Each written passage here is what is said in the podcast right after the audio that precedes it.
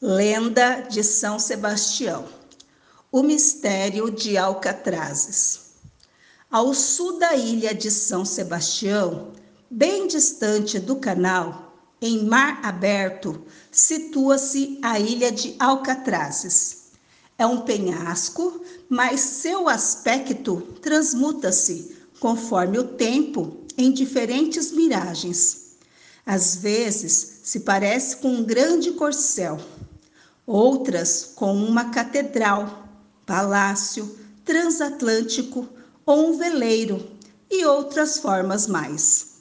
Contam que é um lugar encantado, remanescente da Atlântica ou um fragmento deixado pelo cataclisma que separou a América da África.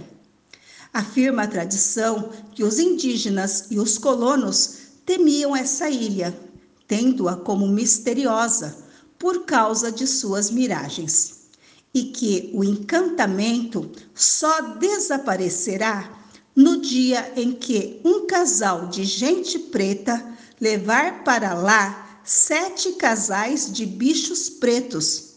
Estará nisso a explicação da possível origem africana no penhasco?